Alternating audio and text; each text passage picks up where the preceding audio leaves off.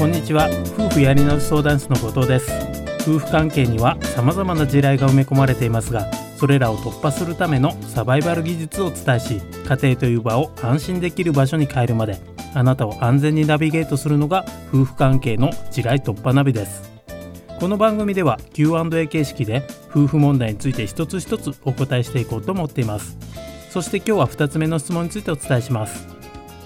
今回の話題は夫婦間の会話についてのテーマです。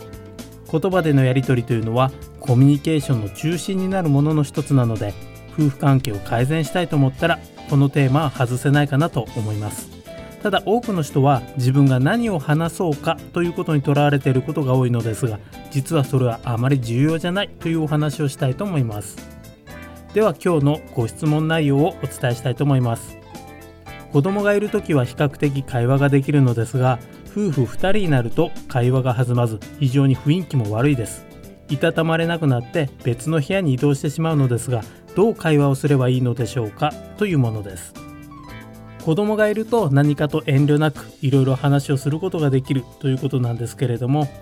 ご質問にあったように夫婦2人きりになってしまうと何を喋ろうかなとかっていうふうに思ってしまってえー、ね、余計焦りが出てきてしまって空回りするなんていうこともあるんじゃないのかなと思います。ここで重要なのは必ずしも自分が良い話し手になる必要はないという点です。いい話し手になろうと思ったら楽しい話題を提供しなければいけないとかっていうふうにいろいろ気持ちがあると思うんですけれどもそれを一旦忘れてしまうということが大切です。むしろ大事なのはどれだけ良い話の聞き手になれるのかということです。上手な話し手になるよりも聞き手になった方が自分もそれだけ気負わなくて済みますし相手からも好感を持ってくれやすいというのがあります。ある心理学の実験ではだいたい自分が会話全体の23割ぐらいの発言量であとはしっかり相手の話を聞くことに専念してもらった方が相手から自分に対しての好感度が高くなるという結果があります。なので会話をするために自分が一生懸命話をしなければという意識はあまり持たなくてもいいというか捨ててもらっていいんじゃないのかなと思います。むしろ適切な質問をして一生懸命相手の話に相づちを打ったり共感したりなどその方が大切かなと思います。もちろんそもそもこちらが質問しても相手が全く答えてくれないなどのような状況はあると思うんですけれどもそういった対処法はまた別の機会にお伝えしていきたいと思います。今回はまず自分がいい聞き手になるっていうことを意識して夫婦間で会話をすることに臨んでみてください。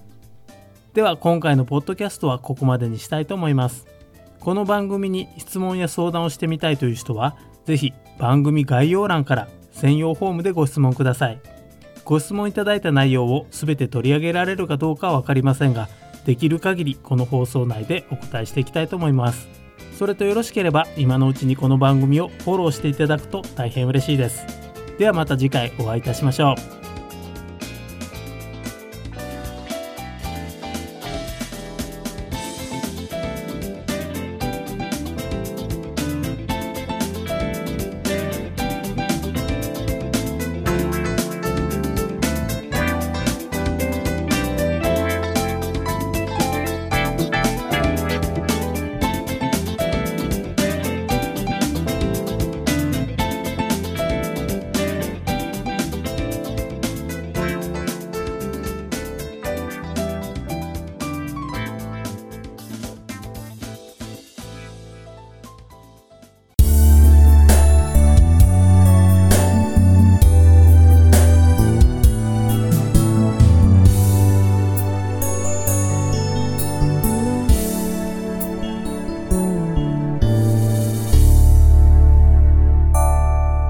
Radio Podcast